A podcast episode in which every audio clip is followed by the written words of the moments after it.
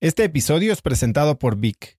Si me conoces, sabes que soy un consumidor voraz de audiolibros y que he probado todo tipo de aplicaciones para seguir nutriendo mi mente mientras manejo o mientras corro o hago ejercicio, pero sin duda, por mucho, Vic es mi favorita. Con Vic puedes convertirte en una máquina de aprendizaje porque con solo 15 minutos al día puedes leer más de 12 libros al año. En Vic tienen más de 250 mil títulos y puedes escuchar resúmenes de bestsellers en menos de 15 minutos o libros completos, incluido mi libro Haz lo que importa, así como mis Vic originales como Cómo combatir el síndrome del impostor. Vic, por ser escucha de cracks, te regala 7 días de prueba y después contenido ilimitado por solo 167 pesos al mes en un pago anual de 1.999 pesos al suscribirte a Vic. Simplemente ve a cracks.la diagonal Vic. Vic se escribe B alta E E K. Una vez más, es cracks.la diagonal Vic. Este episodio es presentado por Hospital Ángeles Health System. Cada invitado con el que platico en el podcast me abre los ojos a nuevas tecnologías que están impactando de forma positiva la manera en que todos nosotros vivimos. Una de las áreas en las que el avance tecnológico está generando más impacto es en el área de la salud, especialmente con los avances en cirugía robótica que permiten intervenciones con menos sangrado, menos dolor, cicatrices más pequeñas y una recuperación mucho más rápida. Hospital Ángeles Health System tiene el programa de cirugía robótica más robusto en el sector privado en México. Cuenta con 13 robots Da Vinci, el más avanzado y versátil del mundo, y con el mayor número de médicos certificados en cirugía robótica, con la cantidad de horas necesarias para poder operar, ya que tiene el único centro de capacitación de cirugía robótica en todo el país. Este es el futuro de la cirugía. Si quieres conocer más sobre el programa de cirugía robótica de Hospital Ángeles Health System y ver el directorio de doctores, visita cracks.la diagonal ángeles. Una vez más, es cracks.la diagonal ángeles. Consulta a tu médico. Tengo como tres reglas. Primero es solo me meto en cosas que entiendo. Número dos, no trabajo con gente que no conozco. Y el último es no me meto en cosas donde no puedo yo agregar valor. Con estos tres puntos he podido hasta ahora tener una tasa de éxito mucho más alto de, del típico ángel.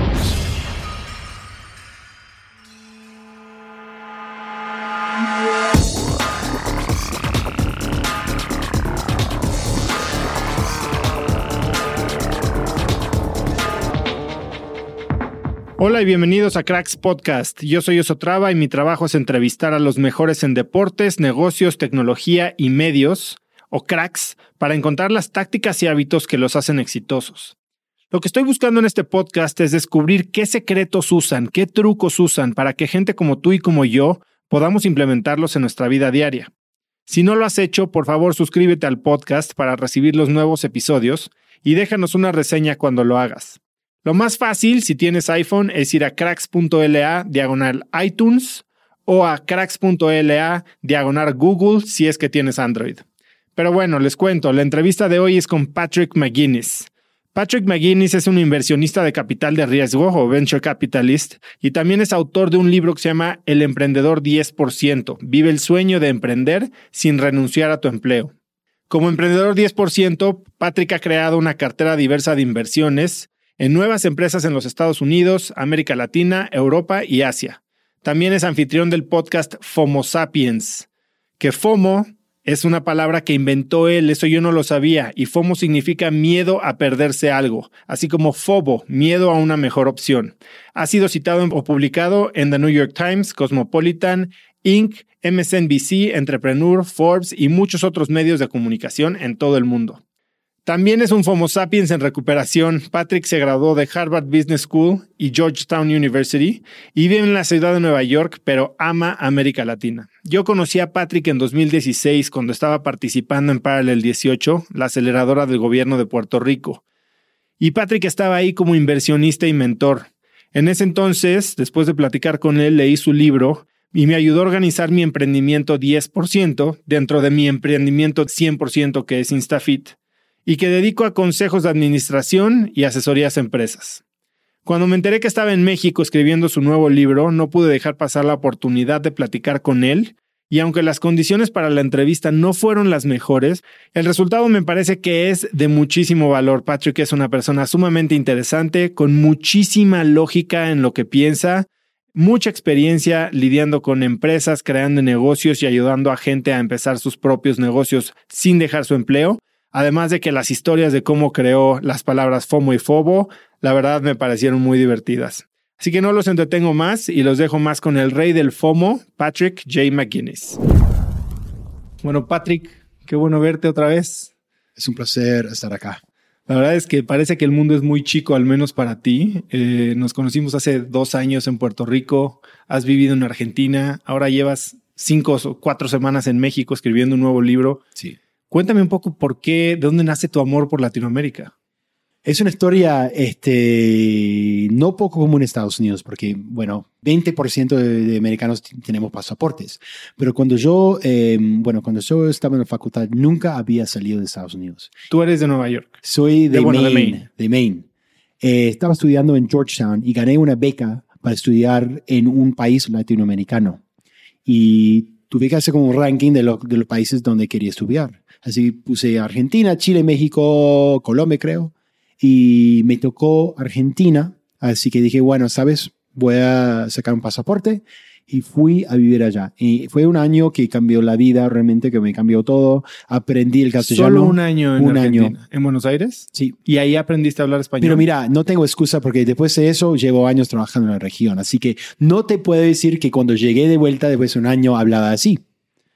Pero como me fascinó la región, la cultura de la gente y la oportunidad de, de emprender y, y invertir en compañías en la región, así que decidí que quisiera construir una carrera aquí en la región. ¿En qué año viviste en Argentina? Che, eso fue hace un montón, eh, 96, 97. Sí, un montón. Los años dorados de Argentina, de hecho. Sí, me acuerdo. Bueno, yo, yo la última vez que fui a Argentina fue en 2004. Y siento que fue hace, bueno, ya fue hace dos décadas, ¿no? Dos Sí. Entonces, pero bueno, ahora estás aquí y, y creo que tenemos mucho que platicar. Ahora, tú fuiste un financiero. Sí. Trabajaste en Venture Capital, trabajaste en fondos de inversión, hiciste un MBA, pero tu primer libro se llama El emprendedor 10%. Sí. Cuéntame cómo fue la primera vez que emprendiste. Bueno, la verdad es que no tenía, digamos, el coraje de ser emprendedor.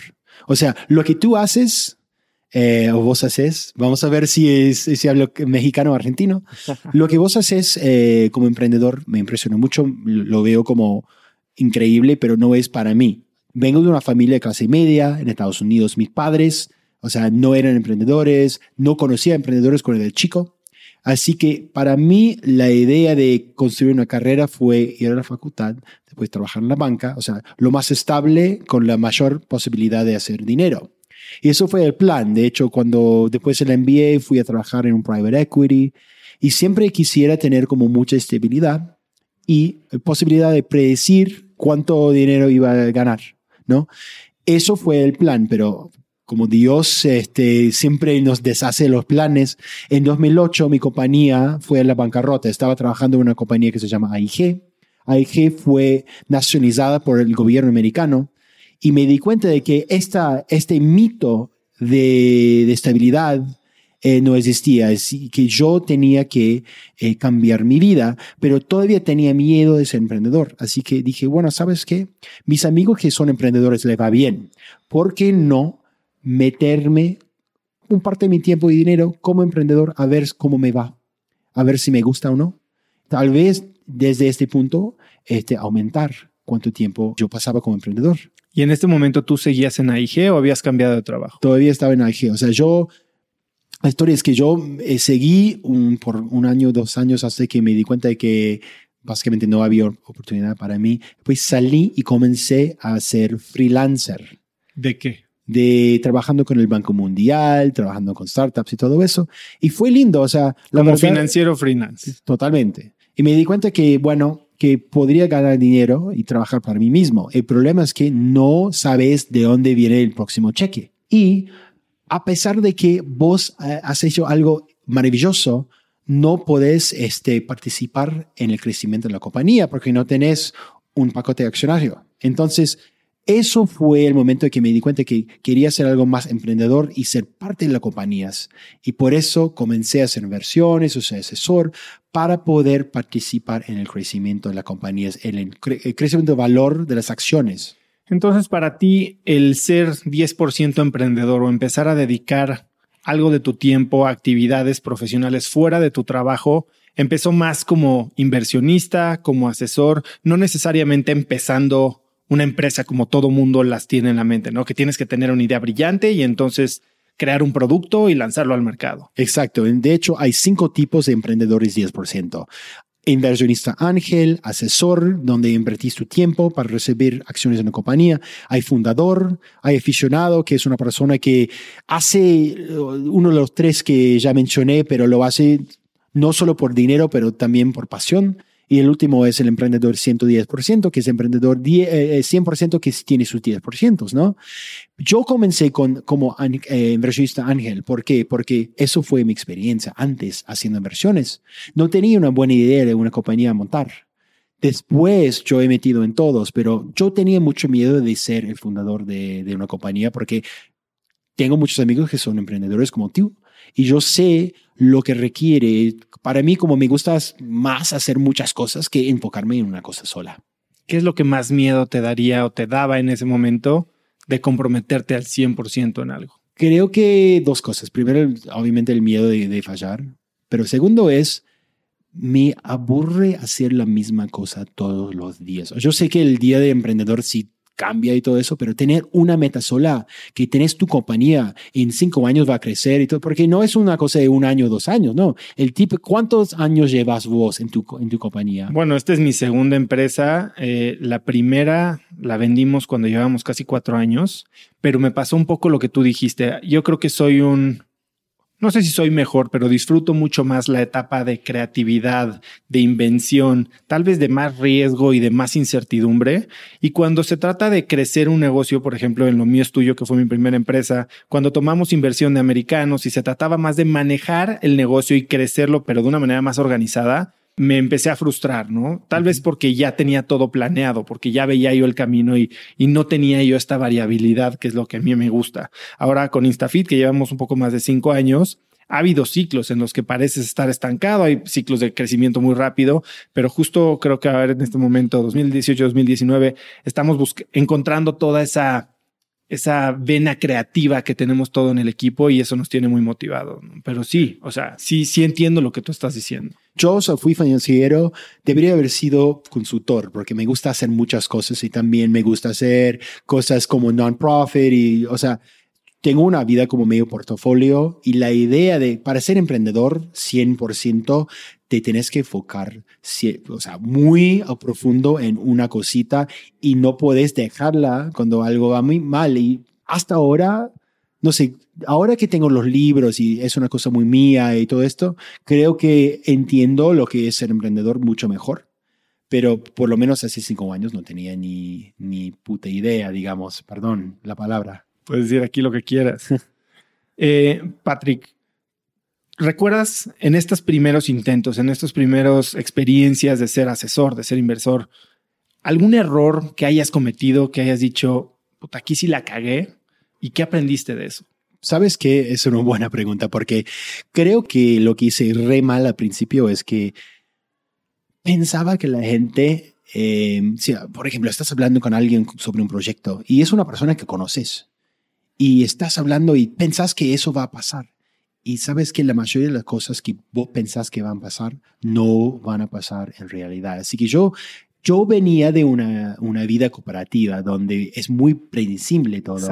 Y el hecho de que es una montaña rusa, trabajar para tú mismo y, y, o sea, un mes ganas mucha plata, el otro no eso fue, o sea, para mí muy difícil, me costaba mucho. Estaba siempre como ansioso de, de no poder, qué sé yo, ganar para comprar el pan del día a día. ¿Y cómo fue esa evolución? ¿Cuánto tiempo pasa hasta que te diste cuenta que habías encontrado un sistema, que habías encontrado algo que podías compartir y replicar? ¿Cuántos 10% tienes? Esa es otra pregunta, ¿no? Tengo como más de 20. Emprendedor 10%, inversionista. Para mí, el, digamos, el Eureka, eh, momento de Eureka, fue la idea de que se podría combinar, porque todo, todavía hago freelancing, necesito, este, necesito como flexibilidad para escribir libros y para hacer palestras o ser ponente todas estas cosas que hago. La idea de combinar el freelancing, que, o sea, si tienes un buen cliente o dos buenos clientes, podés hacer una vida de eso pero también usar esta estabilidad para poder hacer los 10%, combinar los dos, eso fue el momento que cambió todo. Y ahora eh, tengo más de 20, 10%, de las cuales, a ver, o sea, tengo un montón de startups en Estados Unidos, en América Latina, tengo bienes raíces, eh, tengo una mina en Mongolia, tengo un obra, una obra de teatro en Inglaterra que es Último Rey de Escocia. Y de, las, de, este grupo, digamos, si pensemos, vamos a los números, yo tengo eh, los retornos, tengo dos que se han convertido en unicornios. Así que ¿Cuáles son esos dos? Una se llama Ipsy, la otra se llama um, Affinity. Eh, las dos son muy exitosas y entonces como al final del día, como cualquier portafolio, los retornos vienen de, de una parte chica. Tengo varios que han fracasado, tengo varios que están en el medio, qué sé yo, vamos a ver lo que pasa y funciona, no sé, la idea importante de eso es diversificación y poder participar en el crecimiento como un equity holder, ¿no? Tienes acciones en la compañía. Cuando hablas de diversificación, vamos a entrar un poco más a detalle a tu approach o a tu estrategia para invertir, porque creo que mucha gente que está en esta situación de financieros, yo cuento con muchos amigos que tal vez tienen trabajos que los ocupan 8, 10, hasta 12 horas al día, les pagan muy bien y buscan estas maneras de diversificar o, de aumentar un poquito su exposición a riesgo eh, con, este eh, salario disponible. ¿Tú cómo piensas en la diversificación a través de industrias, a través de etapas de una inversión? ¿Cómo armas tu portafolio? Sí, bueno, eh, no es que tenía como un plan cuando comencé yo, o sea, siempre pienso en el hecho de que es solo 10%. O sea, el otro 90% está en acciones, está en la bolsa, está en dinero, en cash o lo que sea. O sea, no solo es 10% de tu tiempo, sino que también 10% de tus recursos. Sí, o sea que nunca pongo dinero en un startup que no puedo perder. O sea, eh, por eso digo 10%, porque el 10%, si uno eh, estudia las estadísticas de los inversionistas ángeles en Estados Unidos, el típico inversionista ángel pone el 10% de su, de su dinero en proyectos que son de alto riesgo, ¿no? Así que creo que si lo limitas, puede ser 20%, pero lo más importante es no poner 100%, 50%, no tenés que tener una balance. Yo tengo como, digamos, el, el, target es el 10%, ahora estoy por ahí como 10, 15. Entonces pongo mi tiempo más en como eh, enfoco en qué tipo de empresa, qué tipo de fundador, qué tipo de socio. Y solo me meto, tengo como tres reglas. Primero es, solo me meto en, cosas que entiendo. No me metí en, el Bitcoin y, bueno, vamos a hablar tal vez más tarde del, del FOMO, pero el Bitcoin no lo entendía, así que nunca puse plata en eso. Número dos, no trabajo con gente que no conozco. O sea, no es que tengo que conocer a todo el mundo, pero por lo menos si no conozco un fundador, una inversionista, lo que sea, no me meto. Y el último es no me meto en cosas donde no puedo yo agregar valor. O sea que, porque eso me, me, me mantiene honesto. Porque si no puedo hacer algo bueno para que la compañía tenga más éxito de que si yo no existiera, yo no conozco la industria, yo no conozco los fundadores. Así que con estos tres puntos, he podido hasta ahora tener una tasa de éxito mucho más alto de, del típico ángel, digamos. ¿Y estas reglas las aprendes, las lees o son producto de errores? Puedes leerlas en mi, en mi libro, pero para mí son productos de errores porque, por ejemplo, comencé mi carrera haciendo venture capital, capital de riesgo en América Latina. Y nosotros, eso fue durante el boom, el principio de, bueno, 2000, 2001 metimos plata en las compañías más bobas y estúpidas. O sea, te podría decir compañías que no... no Cuéntame la idea más estúpida que fondearon. ok, ¿en, en qué, en, cuál invertimos? no quiero como ofender a nadie, pero había un portal de músico, de música, digo, fundador fue un, un estrella de rock de América Latina. Un tipo excelente, buen músico, pero no sabía nada de cómo ser CEO. Y nunca tenía modelo de negocios y, le fue bastante mal. Y cuando fracasó todo, contemplamos hacer una fusión entre esta compañía y dos otras y hacer un gran, o sea, tres compañías malas juntas no hace una compañía buena. Así que en eso, o sea, al final perdimos como 20 millones, qué sé yo, fue un desastre. Así que eso fue una, o sea, yo vi un montón que no invertimos, que realmente eran bobas, pero eso pasa en todas las burbujas. Y ahí no podías agregar valor porque no conocías la industria, no conocías bien a los fundadores. Sí, todo. O sea, creo que al final del día aprendí en esa también como después, porque yo he hecho inversiones ahora que los hago por razones malas. O sea, los hago porque quiero mostrar que estoy haciendo inversiones, quiero como hacer una prueba, poder decir, bueno, estoy invirtiendo, así que quiero que todo el mundo sepa que no, no estoy como aquí solo hablando de hacer negocios. Eh, eh, o lo hago porque es un amigo, y muchas veces esas cosas no van bien. Creo que hacer, o sea, nunca se puede ser experto en todo. Y aprendí en mi carrera como desde, desde cero que cada vez que me meto en algo que realmente no entiendo bien, pero mi, mi jefe dice que lo tenemos que hacer.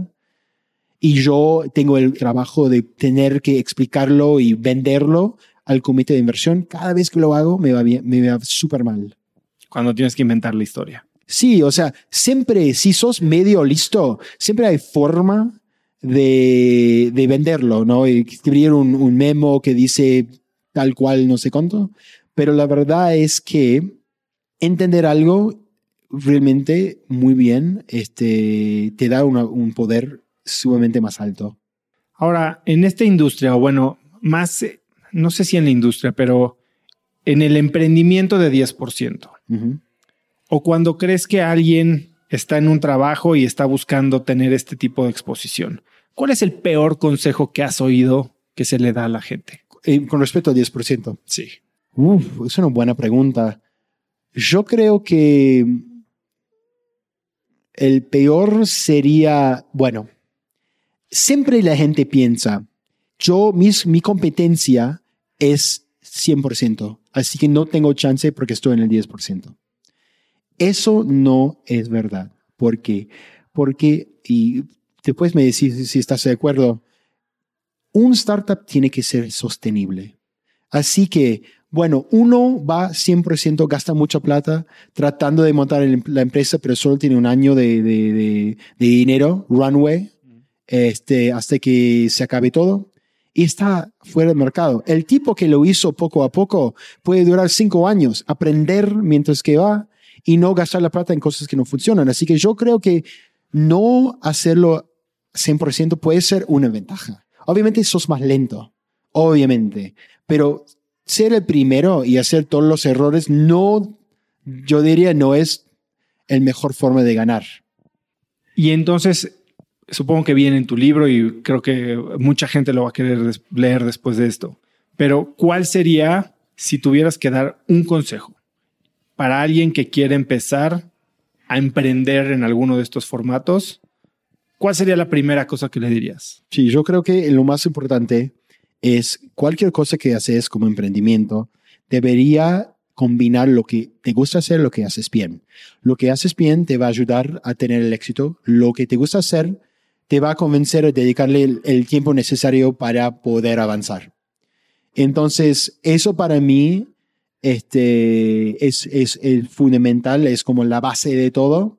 Y obviamente después pues, seguramente vas a eh, compartir la información, pero si vas a mi sitio en la web, que lo tengo en español, tanto en español como en inglés, porque, ¿por qué? Porque yo creo en América Latina, así que si vas a mi sitio en la web, puedes bajar un, un workbook gratis que tiene muchos ejercicios del libro que te ayuda a comenzar hoy. Así que, pero eso es un punto clave en lo que, en lo que yo pongo como consejo, porque muchas veces, o sea, al final del día, imagínate que estás haciendo un proyecto pero no te interesa. No vas a dedicarle el tiempo necesario. Así que tienes que, o sea, no es que nos apasiona todos los días lo que hacemos, pero tienes que tener por lo menos una base de interés, o si no, olvídate. Entiendo perfecto lo que estás diciendo. Yo tengo una carrera un poco similar a la tuya, aunque diverge. ¿no? Eh, yo siempre quise tomar el camino, no, no, el seguro, pero el que conocía. Claro. Yo fui presidente de mi carrera en, en, la universidad, después trabajé en una empresa como Frito Lay o Sabritas, que, claro. porque era la que se conocía, ¿no? Y de ahí sabía que iba a hacer currículum para entrar a una maestría y de ahí quería trabajar en, un, en banca en Nueva York porque era donde iba a ser dinero y iba a ser estable. Y llegué a Nueva York en el verano de 2008, justo a punto de que explotara la crisis financiera. Y no solo explotó la crisis financiera, sino que me di cuenta de que todo esto que yo había querido hacer o que había visualizado como mi ideal era algo que odiaba hacer. Sí. Me encanta el tema financiero y creo que aprendí muchísimas cosas que me han ayudado como emprendedor, pero sí era algo que no me veía yo haciendo. Y después empecé mi primera empresa y era un negocio que si bien también me enseñó mucho y fue algo que hicimos probablemente sin pensarlo también, eh, hoy que tengo una empresa en la que no solo estoy invertido intelectualmente, sino también emocionalmente, porque el tema de fitness me fascina y es algo que vivo yo en mi vida diaria, hace que los días difíciles, que son muchos, sean mucho más llevaderos. ¿no? Totalmente. Y sabes que es muy interesante por lo que decís, porque vos estudiaste en Stanford con dos, dos amigos míos.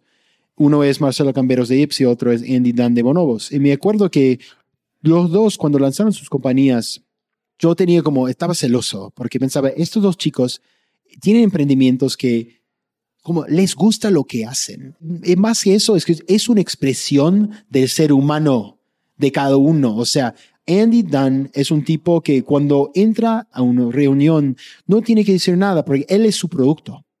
Y yo siempre como tenía como... Yo tengo fotos con Andy y él trae puestos los pantalones más feos que has visto en tu vida. Son que fuertes. De, de, leopardo, de cebra, rojos de terciopelo. Así empezó Bonobos. Exacto. Pero el tipo y su compañía son como indivisibles. Y yo siempre me preguntaba como, ¿algún día voy a tener algo parecido? Y ahora que tengo como mis libros y todo lo que hago, yo sé lo, o sea, lo, lo que es tenerlo.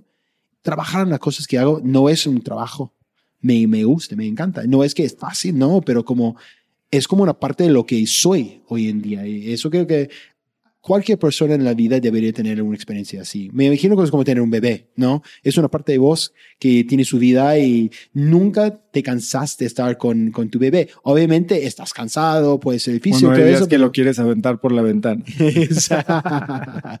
Pero sí. Eso no. le ofendió a todos los, los eh, escuchadores babies. No, yo tengo dos hijos que amo con todo mi corazón, pero hay días que te sacan de quicio y dices, Dios, ayuda, dame paciencia. Patrick, esta es una historia que yo no conocía hasta el día de hoy. Y creo que es por lo que más conocido probablemente eres. O sea, yo te conocí en Puerto Rico como un inversionista ángel durante para el 18 y leí tu libro y me diste varios consejos de cómo organizar mi 10% en un sentido de dar asesoría o participar en consejos para empresas. Pero hoy estamos aquí, tal vez hoy en mucho ruido porque estamos en WeWork de Varsovia, donde está la oficina de Endeavor y hay mucha gente tomando cerveza probablemente. eh, pero tú eres una persona que creó uno de los términos que yo creo que son más famosos en nuestra generación. Sí. Que yo me acuerdo de ese término durante mi estancia en Stanford porque creo que todo mundo sufría en una experiencia de maestría. Todo mundo sufre de FOMO. Platícame qué es el FOMO y cómo te diste cuenta o cómo te sentiste el día que le pudiste poner un nombre a lo que te estaba pasando. Bueno, FOMO es Fear of Missing Out, miedo a perderse algo. Es la idea de como, por ejemplo, un ejemplo común es que vos estás estudiando, estás trabajando y te metes en Facebook, Instagram, tus amigos están haciendo algo, están en el antro o algo así, y vos tenés un feeling como que quieres estar allá y que lo que estás haciendo en ese momento no vale nada y es como un, un feeling de depresión o de estrés que no podés aprovechar la vida. Y sabes que este, me di cuenta de eso porque cuando estaba estudiando el, el MBA en Harvard, eso fue como justo antes de que lanzaron Facebook, así que eso hace un montón. Porque mucha, mucha gente piensa que FOMO es solo provocado por redes sociales, no es cierto. Eh, FOMO es una parte de lo que somos como humanos, o sea, desde hace muchos años. Pero estaba estudiando allá y quisiera hacer todo. Quisiera estar en todas las clases, entrevistas, fiestas, viajes, todo eso. Y mis amigos se burlaban de mí y decían que yo tenía un miedo de, de, perderme algo. Y dije, bueno, sabes que todos tenemos eso. Así que en vez de decir fear of missing out, eh, lo, la corté, chequé a FOMO, escribí un artículo en el diario de, de, la, de la universidad, en el diario en 2004 y fue, eh, fue incluido en el diccionario Oxford en el 2012. Pero la, verdad es, yo estaba trabajando, no me di cuenta. Así que I missed out, yo, yo perdí, eh, digamos, el momento que se hizo famoso. Después, como me di cuenta y ahora como hablo mucho de FOMO, porque ya no es solo una cosa de los Harvard MBA, es una cosa que todos vivimos gracias a las redes sociales y, y el Internet y todo eso.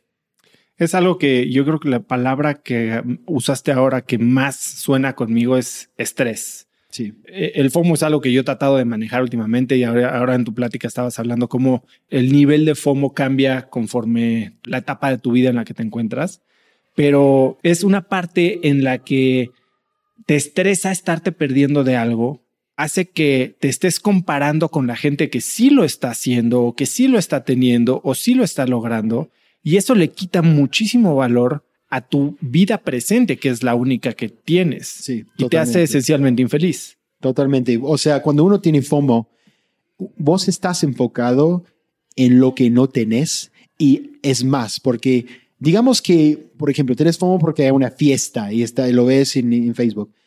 Puedes pensar que esa va a ser una buena fiesta. No, tú no sabes. O sea, no tenés ni, ni puta idea si va a ser bueno o no. Pero en tu mente te has inventado que va a ser la fiesta del año.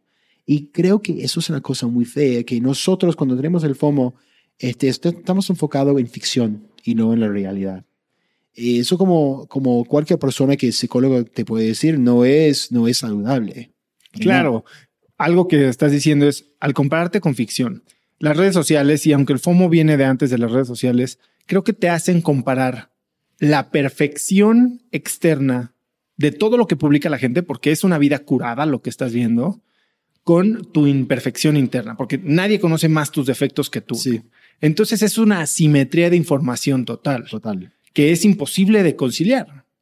Ahora, el FOMO, tal vez hay gente que lo usa como, como arma, ¿no? Porque no solo es qué tal va a estar la fiesta, no falta el que sí fue a la fiesta, no se la pasó tan bien, pero ahora tiene que hype it up. No, y después pone el Instagram, o sea, yo soy, bueno, hago un montón de redes sociales y, o sea, es, uno saca una foto y, está bien, o sea, saca una foto, estoy en Avenida Amsterdam, que es súper lindo acá en, en, México, ¿no? Y, me encanta. Pero saco una foto, después pongo un filtro y se ve aún mejor. Y si alguien está buscando experimentar esta misma cosa, no va a ser posible, porque no hay filtros en la vida, ¿no? Así que tienes toda la razón del mundo.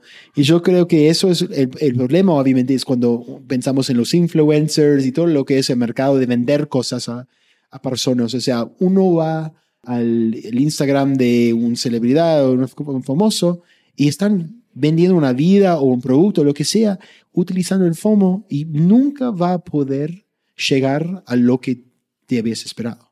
No es posible. ¿Y cómo es la manera en que tú has descubierto para lidiar con eso? ¿Cómo has logrado aislarte de, querer ser? Sí, bueno, es muy difícil porque como el, inventor de FOMO todavía lo tengo todo el tiempo. Por eso estoy en México. De hecho, ahora estoy eh, aquí en la ciudad.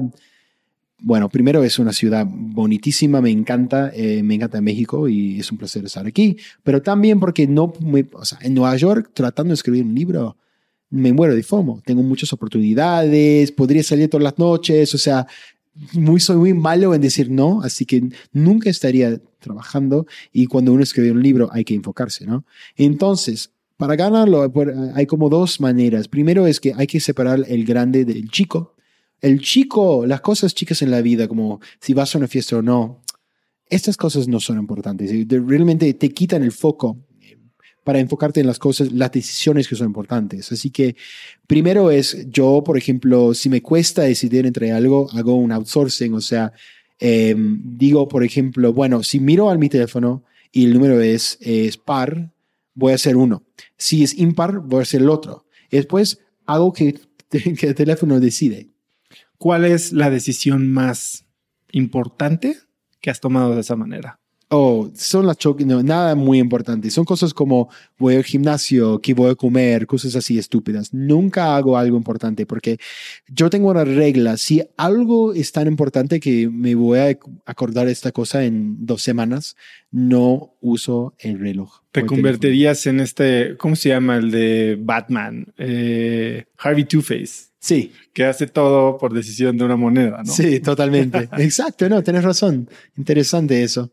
Y cuando hablamos de las cosas más importantes, el FOMO es un producto de dos cosas. Primero es la percepción de algo es, está mejor de lo que estás haciendo ahora, eh, o que el producto sea increíble o que sea. Es una percepción, no sabes si es la realidad o no. Y número dos es el, eh, digamos, el querer de no dejar eh, de estar fuera de, de, lo que están haciendo otras personas. O sea, no quieres quedarte fuera del grupo, ¿no? Lo que hace el grupo. Entonces, cuando estás pensando en cosas más importantes, siempre me pregunto primero, ¿qué realmente sé yo de lo que de esta oportunidad, esta, este producto? Y trato de llenar, eh, digamos, hay como casi como un cañón entre realidad y percepción. Trato de llenar este cañón con hechos para que no sea una decisión emocional, pero sí de, básicamente basado en hechos. Y número dos, me pregunto, ¿por qué quiero hacer esto? ¿Es que realmente lo quiero hacerlo o estoy solamente influenciado por otros? Y puede ser que esté bien, no hay problema. Si quieres hacer algo porque Brad Pitt lo hizo, no hay problema, pero por lo menos saberlo. Hacerlo entender. conscientemente. Exacto. Y el tercero, o sea, otra cosa que hablo mucho en el libro es obviamente meditación y no sé cómo se dice mindfulness en español. No hay una palabra específica para mindfulness. En Latinoamérica creo que se habla de meditación en general, aunque hay meditación trascendental, hay meditación como de, de conciencia un poco, sí. eh, que sería mindfulness tal vez. ¿Tú cuál es la que más practicas? Bueno, yo soy nuevo en eso. La verdad es que siempre me costaba mucho. Ese, o sea, mi hermano hace años que hace meditación y le ha ayudado mucho, así que yo he intentado, pero me costaba mucho porque no sé, porque tengo mucho FOMO, qué sé yo. Pero ahora estoy haciendo meditación todos los días y llevo como... ¿Lo haces por la mañana, por la noche? No, no, no tengo como un horario fijo. Mi regla es hacer 10 minutos cada día cuanto funcione para mí. Y sabes que muchas veces lo hago cuando me siento estresado o me siento como agobiado. Yo no tengo un, horario fijo en la vida, tengo una, un horario bastante, no sé, flexible, así que, y no me gustan las mañanas, me cuesta uh, levantarme todos los días, así que yo sé que no, para mí no funciona tener algo muy fijo. Más importante es como plug it in, enchufarlo en, el parte, en la parte del día en donde donde tengo tiempo, donde me ayuda, pero siempre lo, por, por ejemplo, hoy lo hice en el taxi uh, llegando aquí a la WeWork, porque tenía 10 minutos y pensaba, bueno, estoy medio, no sé, cansado, me, y me ayudó. ¿Y qué usas alguna aplicación? Sí. Eh, meditaciones guiadas, ¿qué usas? Tengo dos, o sea, no necesito, no me gusta guiada. De hecho, voy a, o sea, yo hago yoga y uh, llevo como... ¿Qué tipo de yoga haces? Tipo lo que, lo que tiene el Equinox en Nueva York, pero tipo. Um, y llevo, sabes que llevo cuántos años ya? Casi siete años. Y voy mucho, voy como tres veces a semana. Y también siempre hay meditación al final. Y muchas veces en, también hacen una clase de meditación. Así que yo he ido a clases y yo sé lo que me gusta. Me gusta eh, como silencioso. Eh, no tengo una mantra. Solo es que eh, eh, respiro. Eh, ¿Haces algún patrón de respiración? Sí, ocho, ocho cuento ocho y después como ocho y ocho. ocho inhalas, sí, ocho retienes, ocho exhalas, ocho No, esperas. ocho inhalo, ocho exhalo.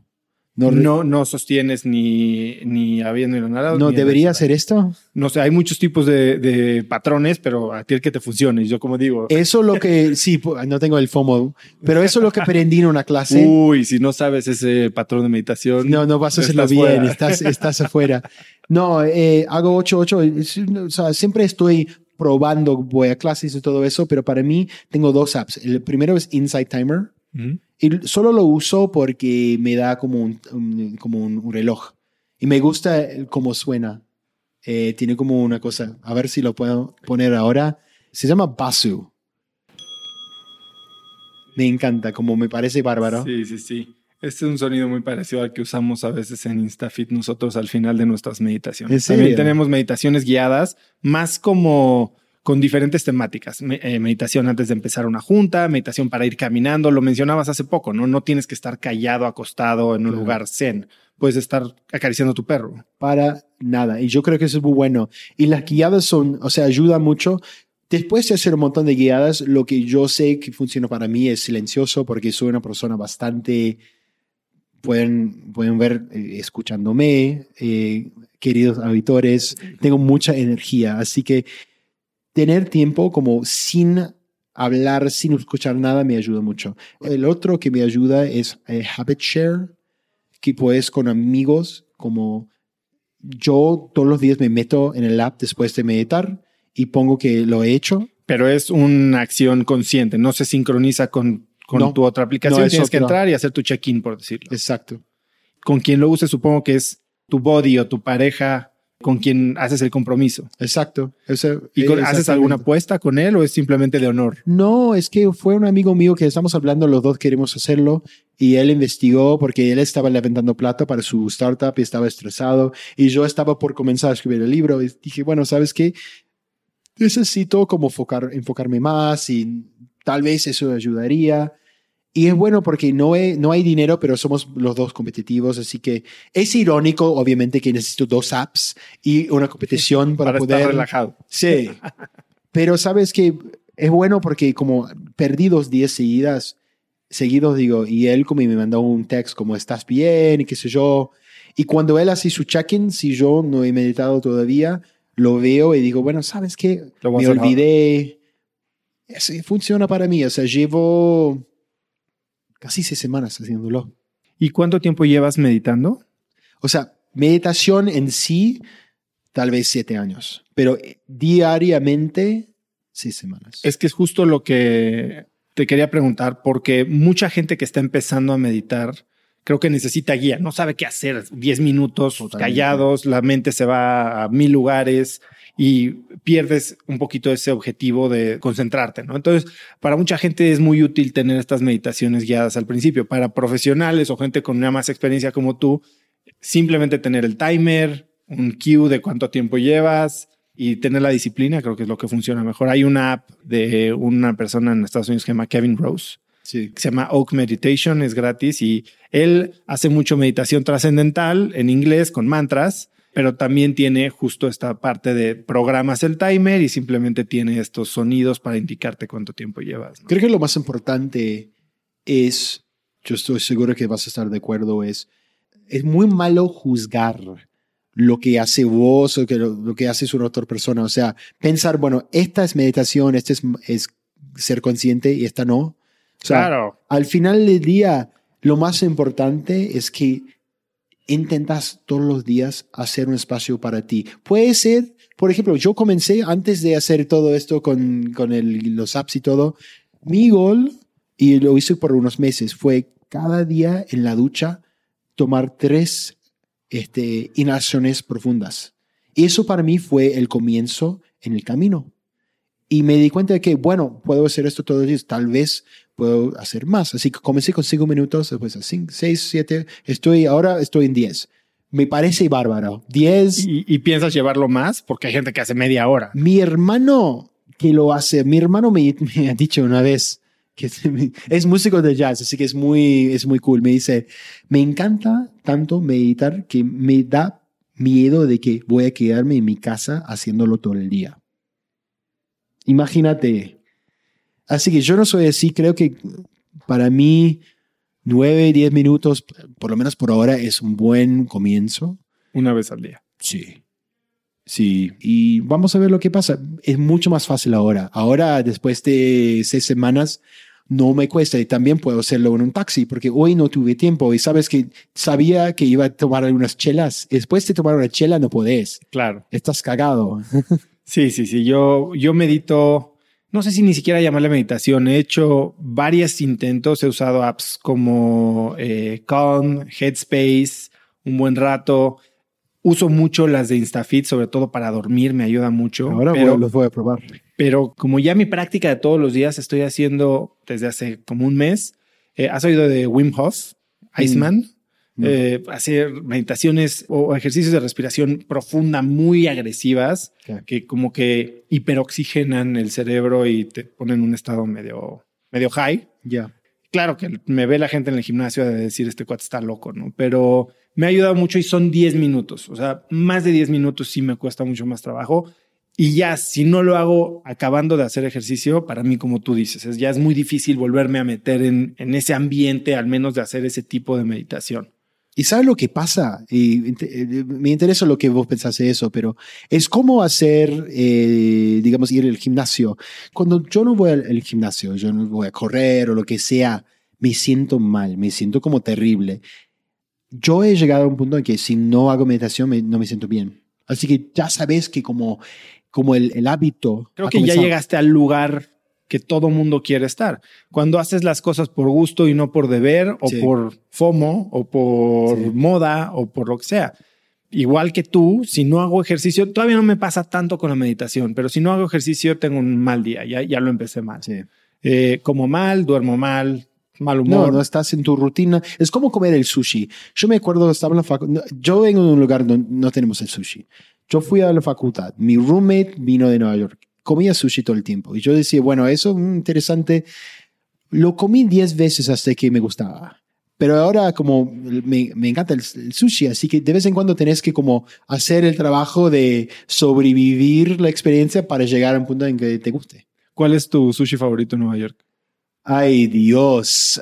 ¿Sabe? No, sa- no sabría decirte. Nunca fui a los más como Yasuda, algo así. Me encantaría, pero nunca fui. Así que ahora vivo en West Village donde no tenemos un buen Eh, sushi. Bueno, ahí está cerca, un poco más hacia el sur, Blue Ribbon, ¿no? Sí, Blue, Blue Ribbon está bueno.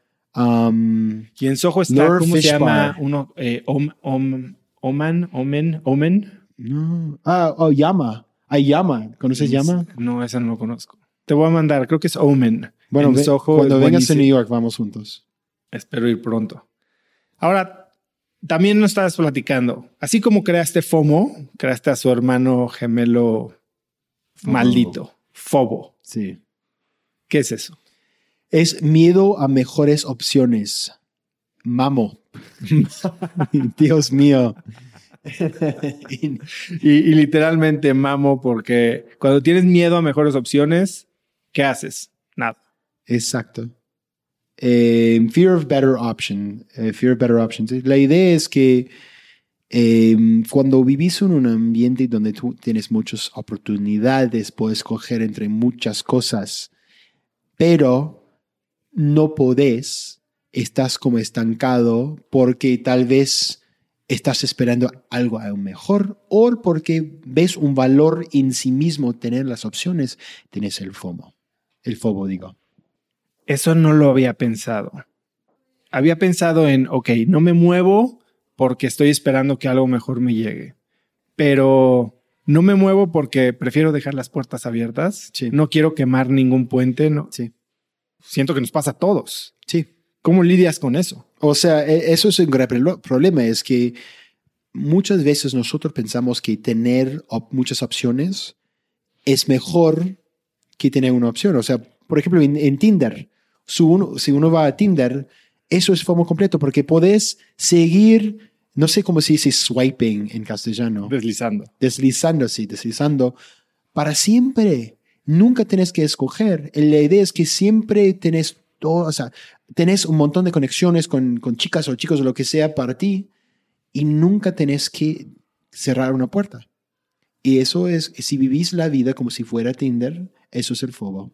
Claro, porque hay mucha gente que puede salir con cinco personas de Tinder y hay una que siente esa conexión especial, pero dice, no, no me voy a quedar con ella porque sí prefiero tener estas otras. Hay una historia eh, que me encanta de un chico eh, que tenía un laburo, un trabajo que no le gustó para nada y estaba buscando otro trabajo y encontré básicamente lo que, lo que estaba buscando. Y después, em, cuando lo consiguió, en vez de decir que sí, comenzó a buscar otras oportunidades aún mejores. Y el tipo le mandó un, un, mail a su mejor amigo diciendo, bueno, tengo esta oferta. Que es lo que siempre quise. Pero me ayudas con tal vez este, eh, eh, generar otras. Bueno, el tipo se fue a la cama, se levantó la mañana y se dio cuenta de que le había mandado un mail no a su amigo, pero a la persona que le había dado el, la oferta. Y le dijeron, bueno, tienes 24 horas para decidir o no. Y entonces crea FOMO. Sí, exacto. Como, pero sabes que como entró en laburo y el trabajo y nunca sabía lo que pensaban de él. Así que eso es como, puedes salir con una chica que tiene todo lo que has buscado, pero después dices, bueno, pero sabes que en la foto que tenía en Tinder tenía una amiga que era aún más linda. Pero puede ser que esa chica sea tonta, nunca sabes, pero en tu, en tu mente pensas, bueno, debería mantener la puerta abierta. Que es exactamente el opuesto del dicho mexicano que dice, más vale pájaro en mano que cientos volando. Sí. Es toma una decisión. A bird in the hand or three in the bush, I think it is en inglés. Exactamente, eso es. Me encanta. Nosotros seguramente, como California y, Texas, la robamos de ustedes. Este, lo, robamos del dicho. Nos robaron California y Texas. Bueno, ustedes están viniendo de vuelta. bueno, ya creo que es el idioma más hablado en Estados Unidos. Qué bueno, me alegro. Está bien. Así, aparte, ya no solo tienes una gran ventaja cuando vas a restaurantes en Estados Unidos, sino sí. en muchos más lugares. ¿Cuál es tu proceso para tomar decisiones? Ya considerando FOMO, que me dijiste, bueno, tienes estas estrategias de simplificación. ¿Cómo evitas este parálisis por análisis, que es el FOBO? Sí, vivo con eso mucho. Yo siempre trato de hacer, bueno, varias cosas. Primero es trato de de no ser emocional y realmente buscar los hechos y tratar de hacerlo eh, sobre, eh, digamos, los méritos de algo. Primero. Número dos, siempre hago un brainstorming eh, de, ideas con personas, pido consejos. Y el último es que soy muy consciente de que si estoy en, digamos, en, la trampa de FOMO trato de darme cuenta de lo que estoy haciendo y cambiar mi comportamiento. ¿Y hay alguna vez en la que te sorprendes en un patrón de fobo y dices, simplemente para romperlo voy a tomar una decisión, la que sea? Totalmente. ¿Y sabes lo que pasa? Te libera. Que mucha gente dice, bueno, si escojo algo, si eh, escojo un camino, voy a perder todos los otros. Pero ¿sabes lo que pasa? Cuando uno escoge un camino, también encuentra la libertad, porque no podés, o sea, no tenés que dedicarle más tiempo a la decisión. Y eso es una cosa que, eso es lo que provoca el estrés. El estrés viene no del hecho de que vos querés hacer lo máximo que puedes hacer. El estrés es el proceso de revisitar las mismas opciones sin avanzar en lo que estás tratando de hacer en la vida. ¿Tienes alguna algún ejemplo de alguna vez en la que te haya pasado en carne viva y que hayas visto esto o vivido la consecuencia o la bondad de haber tomado una decisión aunque no fuera perfecta? Sí, o sea, un ejemplo muy bueno de mi vida es cuando dejé el trabajo. No sé si hablamos, bueno, hablamos de AIG, estaba en AIG y después como estaba muy infeliz y quisiera dejar el trabajo, pero tenía mucho miedo y también estaba pensando, bueno, tal vez alguien nos va a comprar. Así que si espero, tal vez Goldman Sachs o el Cargill Group o un grupo así financiero nos va a comprar y va, todo va a estar bien. Y sabes que eso llevó como nueve, diez meses y estaba como totalmente estresado, deprimido, mal. Y un día este, decidí dejar el trabajo, pero hice un montón de trabajo, tenía como listas y, información y apuntes y había pensado bien y había pedido mucha información y al final dejé ese trabajo y tenía muchos, o sea, estaba bastante como conflicto, había mucho conflicto en mi mente, ¿no? Lo hice y sabes que al momento no sé, cómo fue muy difícil para mí y como me costaba mucho, pero el día siguiente me, sentí muy libre y al final fue una decisión muy buena, pero muy difícil y creo que fue muy provocado por FOMO. El, el FOMO, digo, la idea de quedarme y ver qué iba a venir en, eh, en el futuro Y al final, como ya con experiencia y viendo lo que pasó, fue una decisión muy buena. Pero saltando de algo estable y, y saltando a algo muy inestable, o sea, me, me daba mucho miedo. O sea, yo no estaría aquí hablando las cosas que estamos hablando sin dejar este trabajo. Sin haber tomado esa Sí, decisión. estaría, qué sé yo, yo me imagino que estaría muy infeliz, así que nunca se sabe, ¿eh? pero yo creo que cuando uno, cuando te has tomado una decisión, tenés que vivirlo enfocar en la vida que tienes ahora y hacer lo mejor posible. Totalmente, ¿no? Yo eh, entiendo muy bien lo que dices. Mucha gente se engancha al pasado. Es tan malo preocuparte por un futuro y no tomar decisiones como engancharte a un pasado de una decisión que pudiste haber tomado, ¿no? O, que, o una decisión diferente a la que tomaste. Sí. Comprometerte a la decisión que tomaste, vivir el presente y construir entonces el mejor futuro que se pueda desde ese punto, es lo que te hace libre. Y sabes que hay un libro, eh, creo que en español sería Expectativas Grandes, Great Expectations de Dickens. Y hay una mujer en el, en el, en el en un carácter que se llama Mrs. Havisham. Es una mujer que en Bueno, el- hay una película. Sí, también. En el día de su boda fue dejado plantado y sigue viviendo en la boda, o sea, en la falda de boda. ¿Cómo que sería falda de boda o qué? Sí, el vestido. Y el vestido de boda el resto de su vida, como estancado en tiempo, nunca avanza. No se puede hacer esto. Pase lo que pase. O sea, todos tenemos que avanzar. Y creo que eso es lo que nos roba el FOMO. El FOMO es eh, la capacidad de hacer lo máximo con lo que tenemos, porque hay mucha gente. Me acuerdo cuando estaba en Harvard y seguramente algo parecido en Stanford. Había un profesor que al final del semestre siempre decía, cuando vos tenés un mal día, acordate que hay 5 mil millones de personas que cambiarían, cambiarían el, eh, su, Su día su- por su el plazo con vos. Porque vos tenés, o sea, muchas oportunidades. Bueno, no es que todos los días va a ser buenos, pero comparado con mucha gente en el mundo, tenés mucha suerte y muchas oportunidades. Así que hay que aprovechar, tenés una vida sola.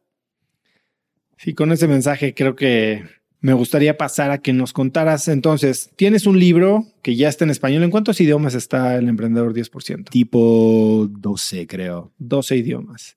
¿Y en México en dónde se puede encontrar? Eh, bueno, yo sé que está en Gandhi, está en Amazon y también se puede bajarlo en, en, digamos, en versión electrónica y también en audiolibro. En En. Google, si, si hay un tipo que lo lee y es lindo, es increíble porque el libro es muy mexicano, como está escrito. Está bárbaro, así que van a, o sea, está bueno, muy bueno hecho. eh, Está publicado por Aguilar aquí, Penguin Random House, que es una, una compañía muy buena. Así que está por todos lados. Voy a poner links a todo eso en, en las notas del show. Eh, quiero pasar un poco más a unas preguntas puntuales antes de cerrar el Dale. episodio. Y creo que tocamos un poco de esto hace un momento, ¿no? Porque hablabas de, de decir que no. ¿A qué has aprendido a decirle que no en los últimos cinco años que te ha generado el mayor beneficio? ser honesto con mí mismo. Yo creo que decir que no es un proceso de deshacerte de todas las influencias ajenas, enfocarte en lo, lo que vos querés. Yo soy una persona que siempre quiere ayudar a otros, así que yo puedo ver a mi calendario, ver que estoy pasando 50% de tiempo ayudando a otros sin un beneficio directo para mí, que está bien, así es la vida. Pero ser honesto conmigo y decir, bueno, yo tengo cosas que tengo que hacer y después este, digo que no, me ayuda mucho en, en hacer las cosas que necesito hacer en la vida. ¿Has aprendido a decirle que no a cosas como qué? Como por ejemplo, un emprendedor que quiere consejos. Es, no es que quiero, no quiero emprender, eh, ayudar a este emprendedor, pero por ejemplo, ha- hago todas estas cosas los viernes entre 3 y 5. Porque si el emprendedor está dispuesto a hablar conmigo un viernes a la tarde, está interesado. O la primera vez que, que, que recibo el mail, lo borro y si vuelve a mandarlo, yo sé que es una persona que sí que, que está buscando algo. Así que tal vez en cuando, o muchas veces le mando una respuesta y digo, bueno, mándame estas tres cosas y sabes que la mayoría de personas nunca te vuelven a hablar. Si nos pasa a nosotros en reclutamiento, nuestro Claro. primer filtro es, en Estados Unidos es muy común, ¿no? Que pidan un cover letter. Y un cover letter o una carta cubierta no es simplemente un machote que le mandas a todo el mundo. Es explícame por qué quieres trabajar aquí, por qué mi empresa es la elección correcta y el fit perfecto para ti. Y con eso, la gente, el 90% de la gente se descarta sola porque no tiene ni siquiera el interés para escribir algo así. Sí, y sabes que no quieres estar, o sea, está bien todo eso, pero es que me da estrés cuando me meto en mi calendario un domingo, digo, domingo, la, domingo a la noche y, me doy cuenta que el, lunes tengo cuatro horas de reuniones ayudando, o sea, obviamente quiero ayudar, por eso acepté, pero al final del día, eso también puede ser que yo no quiero hacer lo que tengo que hacer yo mismo y estoy haciendo como distracción. Así que ahora estoy muy honesto, soy muy honesto conmigo eh, sobre lo que tengo que hacer, el tiempo que tengo para hacer otras cosas y digo mucho, eh, mucho más no que sí. Patrick, ¿cuál es la mejor compra de menos de 100 dólares que has hecho en el último año? Uh, yo diría, eh, bueno, eso es más, pero AirPods, pero esos son como 149. Yo también los amo. Los, eh, eso me cambió la vida. Eso es una pregunta difícil. los AirPods y se puede conseguir a segunda mano por menos de 100 dólares. Perfecto, buenísima respuesta. Y sé que estás entrenando para un maratón, medio maratón. Medio, sí. Y haces yoga. ¿Cuál es tu deporte favorito? Sabes que me encanta el spinning. Mm. Pero no el spinning, o sea, no el Soul Cycle, no sé cómo se llama aquí, tiene una versión. Ciclo, Soul Cycle. Está bien eso, o sea, no. El baile, ¿no? Si quieres ir allá, o sea, have at it, o sea, todo bien. El clase, la clase que hago yo en Nueva York, que cuando, cuando, cuando vengas a New York lo hacemos juntos, está en Equinox, se llama The Pursuit es un gamified, yeah. es un race, o sea, vas y tú tienes una foto, o sea, una, una, un gráfico de tu bici en la pared y estás compitiendo con toda la, gente en la clase. No hay nada de bailar sobre eh, la bici, no, es un race.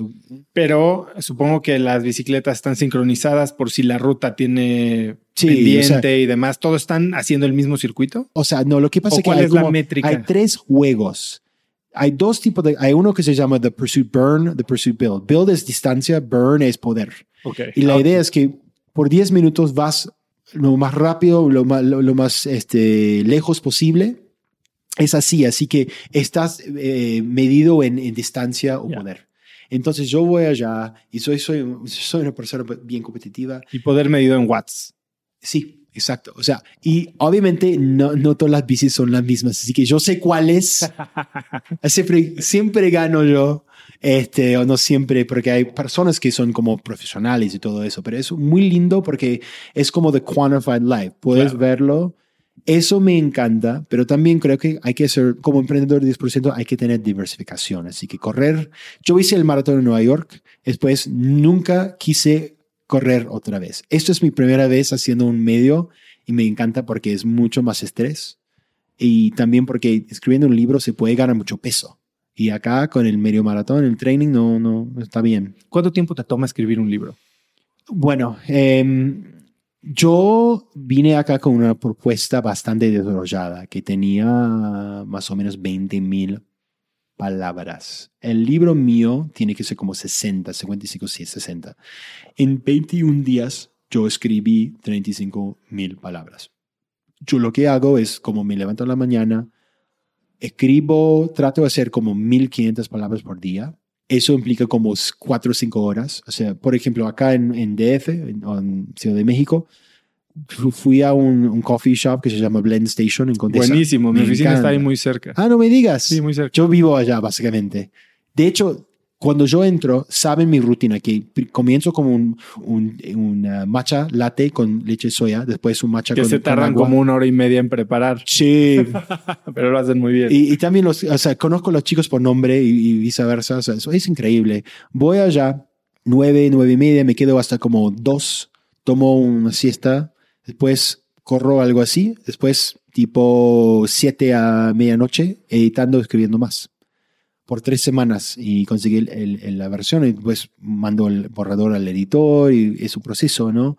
Pero eso para mí, yo pienso en escribir un libro como tipo siendo em, eh, banquero de inversión. O sea, es como tenés un, tenés un proyecto, tenés un deadline que tienes que llegar a este punto Así que, ¿cuánto tengo que trabajar para poder entregar en día, qué sé yo, el día no sé cuánto, Ujú. día 20? Y lo hago así. Son muy así de como cero a nada. Después de terminar tu primer libro, ¿creíste que escribirías un segundo? No. ¿Sabes qué? Bueno, no es que, o sea, me fue bien y todo, me, me encantó, pero dije, bueno, no sé de qué escribiría un libro. Después de eso, como eh, arrancó todo el fo- del FOMO y me di cuenta de que hay un libro en eso. ¿Cuándo esperas que salga FOMO? Supongo que saldrá primero en inglés. Sí, en inglés primero, pero es- espero que, bueno, si está escuchando David de Penguin, ah, que lo, lo voy a ver eh, dentro de poco, eh, espero que, que salga en castellano. Em, saldría en Estados Unidos en inglés en tipo entre febrero y abril del año que viene, en 2020. Y supongo que tienes planeado una gira de promoción. Claro. Claro, pero sabes que para un libro como el mío, o sea, no, no, la gira en sí como ir a muchas el- eh, librerías, no, eso es más para ficción. Para mí, yo voy a ser mucho más como, obviamente, como ser ponente de todo eso, pero también un montón de podcasts y televisión y entrevistas. Patrick, si pudieras poner en una escala igual, emprendedor 10% y FOMO, ¿cómo esperas que se comporte en la métrica que te importa? No sé si es ventas, ejemplares. Si emprendedor vendió 100, Sí. ¿qué esperas de FOMO? Yo creo que eso puede ser mucho más grande. Yo también.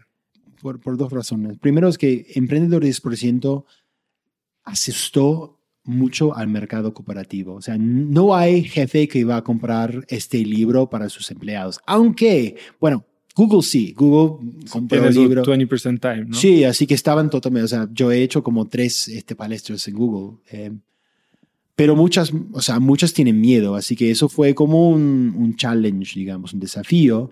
El otro es que, bueno, o sea, el, el emprendimiento 10% es popular, pero no es toda la sociedad. Esta cosa tiene aplicaciones mucho más abiertas, así que yo diría, yo lo veo como, qué sé yo, tres o cuatro veces más. Espero. La cuestión creo que es, o sea, en 10% le fue bastante, eso súper bien internacionalmente, en Asia, en América Latina. No sé todavía si este libro va a tener el poder internacional. Por el acrónimo. Sí, no sé, pero el FOMO sí existe, o sea, está conocido mucho más entre como el 1%, ¿no? O sea, estaba en, en Egipto en un evento de Endeavor y eh, hablando de FOMO y como la ministra de, de comercio de Egipto es fanática de FOMO, o sea, gente sí, pero no sé si va a llegar sí, al- más americanizado. Claro. eh, Como dices, el 1%. Sí, yo también, pero simplemente en el mercado americano que, o de habla inglesa, que es el más grande en este tipo de cosas, yo creo que FOMO va a tocar un nervio y por el simple, hasta por memes, creo que va a ser gigante. Te digo una cosa como un métrico, algo como muy, muy como temprano, pero con 10% como yo soy como el evangelista, hablando, viajando por el mundo, vendiendo esa idea, es como yo empujando siempre con el FOMO, como la cantidad de periodistas que me contactan desde el nada, Te está subiendo un tsunami. está raro, es como medio, es como empujando un spaghetti antes como cuando vos empujas espagueti, como una parte se mueve, la, ¿no? eso es como la persona está como tirándola, es increíble. Vamos a ver, espero que sí, pero si no, bueno, otro libro, qué sé yo. Patrick, eh, antes de irnos, ¿dónde te puede contactar la gente? ¿Hay algo que quieres que vean? Sé que tienes un podcast también tú Claro. en inglés, pero ¿dónde te pueden encontrar? Bueno, me pueden encontrar en mi sitio en la web que es www.patrickmcguinness.com, que seguramente lo van a tener en, en los, En los los apuntes show del show. sí. Eh, y si haces como diagonal ES, tengo todo en castellano. También estoy en Twitter, PJ Miquines, eh, Instagram, Patrick J. Miquines y Twitter, creo que lo hacemos eh, porque tengo eh, gente que me ayuda, que tenemos gente en México, tenemos gente en Venezuela, que tenemos en Estados Unidos. O sea, para mí es muy importante hacer todo bilingüe, porque yo soy fanático de América Latina, así que quiero que estemos eh, todos juntos en este viaje. Eh, también en, en el sitio se puede bajar un free workbook, un capítulo del libro. Y el, el podcast se llama FOMO Sapiens, FOMO Sapiens. Y si hablan inglés, bueno, por favor, chequenlo. Em, creo que es muy bueno. Espero que es bueno, pero siempre eh, abierto a comentarios, ideas y todo eso. Así que estamos en contacto, espero. Voy a poner todo en las notas del show. Patrick, muchísimas gracias por tu tiempo. Fue algo que de suerte pudimos organizar hoy y creo que fue una plática increíble. ¿Sabes qué? Dios los crea y se juntan. ¿eh? pues qué bueno que nos juntó entonces. Bueno, estamos en contacto. Patrick, gracias. A vos. Antes de despedirme, si te gustó este episodio, suscríbete en iTunes, Spotify, Stitcher, iBox o donde quieras. Estamos en todos lados. Puedes encontrar las notas de este episodio con links a todo lo que mencionamos en cracks.la. Y ahí también puedes suscribirte a Viernes de Cracks, el newsletter que mando cada viernes con 5 tips que me recomiendan los cracks que entrevisto en este podcast. El correo puede incluir cosas diversas como artículos interesantes, productos, gadgets, libros o links a videos que de verdad no puedes dejar de ver. Es un correo muy corto y una forma de dejarte algo bueno para el fin de semana. Si te gusta alguno, mencióname en tus stories de Instagram como Oso Traba y con el hashtag CracksPodcast o Viernes de Cracks. Eso es todo por hoy, yo soy Oso Traba y espero que tengas una gran semana. Este episodio es presentado por Vic. Si me conoces, sabes que soy un consumidor voraz de audiolibros y que he probado todo tipo de aplicaciones para seguir nutriendo mi mente mientras manejo o mientras corro o hago ejercicio, pero sin duda, por mucho, Vic es mi favorita. Con Vic puedes convertirte en una máquina de aprendizaje porque con solo 15 minutos al día puedes leer más de 12 libros al año.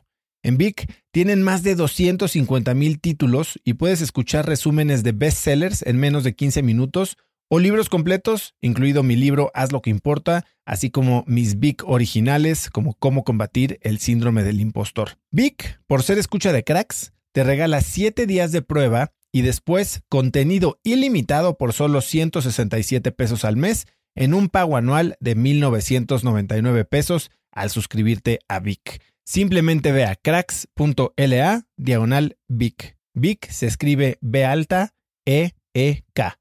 Una vez más, es cracks.la diagonal Vic. Este episodio es presentado por Hospital Ángeles Health System. Cada invitado con el que platico en el podcast me abre los ojos a nuevas tecnologías que están impactando de forma positiva la manera en que todos nosotros vivimos. Una de las áreas en las que el avance tecnológico está generando más impacto es en el área de la salud, especialmente con los avances en cirugía robótica que permiten intervenciones con menos sangrado, menos dolor, cicatrices más pequeñas y una recuperación mucho más rápida. Hospital Ángeles Health System tiene el programa de cirugía robótica más robusto en el privado en México. Cuenta con 13 robots Da Vinci, el más avanzado y versátil del mundo, y con el mayor número de médicos certificados en cirugía robótica, con la cantidad de horas necesarias para poder operar, ya que tiene el único centro de capacitación de cirugía robótica en todo el país. Este es el futuro de la cirugía. Si quieres conocer más sobre el programa de cirugía robótica de Hospital Ángeles Health System